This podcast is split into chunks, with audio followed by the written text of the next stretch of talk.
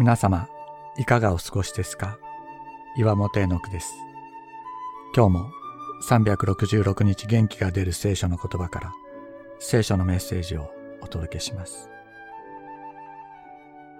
2月27日、信仰の自己実現。人が本当に納得し信じていることは必ずその行動として実現します。イエス・キリストは木は身によって知られると言われました。キリストを信じるとは、その愛の関係の中に生きることです。頭でキリスト教の教義を受け入れることではありません。キリストは言われました。私の愛の中にとどまるとは、私の戒めを守ることだ。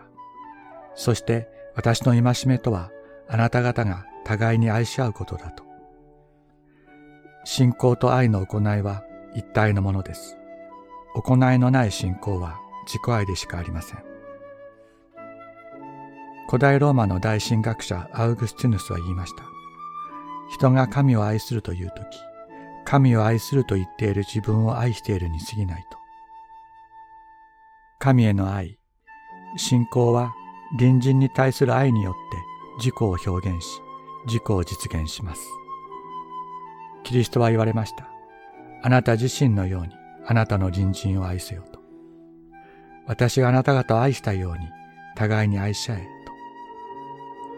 私にからし種一粒のような信仰があるでしょうかからし種一粒のような行いがあるでしょうか私が愛すべき人は誰でしょうか私がなすべきことは何でしょうか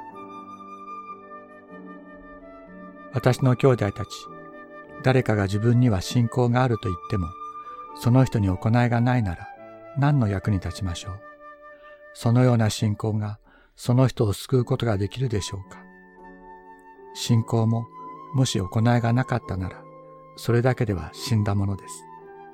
ヤコブの手紙2章14から17節